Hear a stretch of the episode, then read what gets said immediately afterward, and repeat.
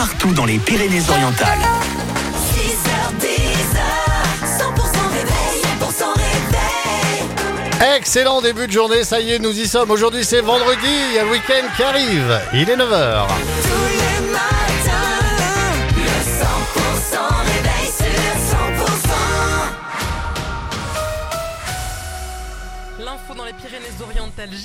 Bonjour. Bonjour Karine, bonjour à tous. Euh, Vive émotion sur la commune d'Elne après le drame d'hier. En fin d'après-midi, une femme âgée de 26 ans et sa fillette de 2 ans ont été retrouvées mortes dans un appartement de la basse ville. Vers 18h30, les pompiers ont été appelés pour un feu dans un logement. Une fois l'incendie maîtrisé, ils ont découvert les deux corps inanimés. La mère a été victime de brûlures, la fillette aurait succombé à l'inhalation de fumée. Une enquête est ouverte pour déterminer les causes de leur décès. Un motard sérieusement blessé dans une collision à un passage à niveau à Spira de Lagly. L'accident euh, s'est produit hier peu avant 18h30. Une voiture et une moto se sont percutées. Le pilote de la moto est euh, polytraumatisé. Un nouveau service est disponible à Perpignan. Euh, La société Yes Park a signé un partenariat avec Habitat Perpignan Méditerranée pour faciliter et rendre accessible aux riverains le stationnement grâce à un abonnement mensuel. Yes Park s'adresse aux automobilistes mais aussi aux propriétaires de places de parking qui souhaiteraient faire de la location. Euh, Pour l'heure, ce sont 40 places de stationnement euh, qui sont proposées au sein de 5 résidences situées dans les quartiers Saint-Martin, Mayol, Vernet, Saint-Assiscle et Saint-Vicence. On écoute le cofondateur de Yes Park, Thibaut Chary. Tout se fait par l'application. C'est extrêmement facile, hein, c'est quelques clics pour trouver son parking, le louer et c'est même l'application qui permet de rentrer dans le parking puisque une fois qu'on a loué la place, le téléphone se transforme en télécommande numérique.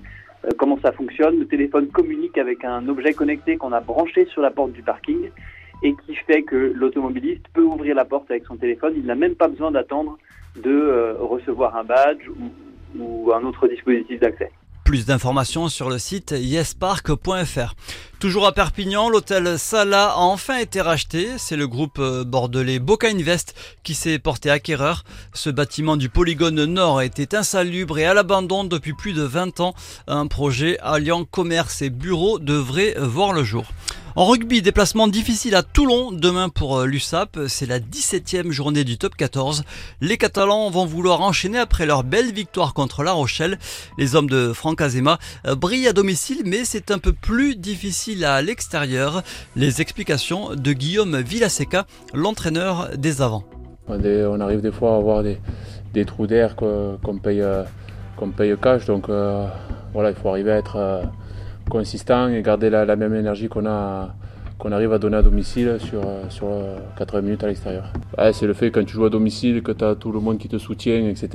Ça te fait un regain de, de vitalité et à l'extérieur tu l'as pas. Donc il faut que qu'on soit capable de plus se resserrer entre nous et d'être encore plus précis parce que la, la moindre erreur, tu, tu la payes cash. Toulon, Perpignan, 17e journée du top 14. C'est donc demain à 17h. Et tout de suite, le reste de l'actualité, Gilles. Une action coup de poing est menée par des agriculteurs euh, ce matin à Paris. La place de l'Étoile est notamment euh, bloquée par euh, plusieurs tracteurs. Patrick Legras, un des représentants de la coordination rurale, a été interpellé par les forces de l'ordre pour rassemblement interdit et délit d'entrave à la circulation. Marion Maréchal était au salon de l'agriculture. Hier, la candidate reconquête aux élections européennes a été arrosée de bière alors qu'elle se tenait au milieu d'une foule d'agriculteurs. Plus de 20 millions de contrefaçons ont été retirés du marché français en 2023.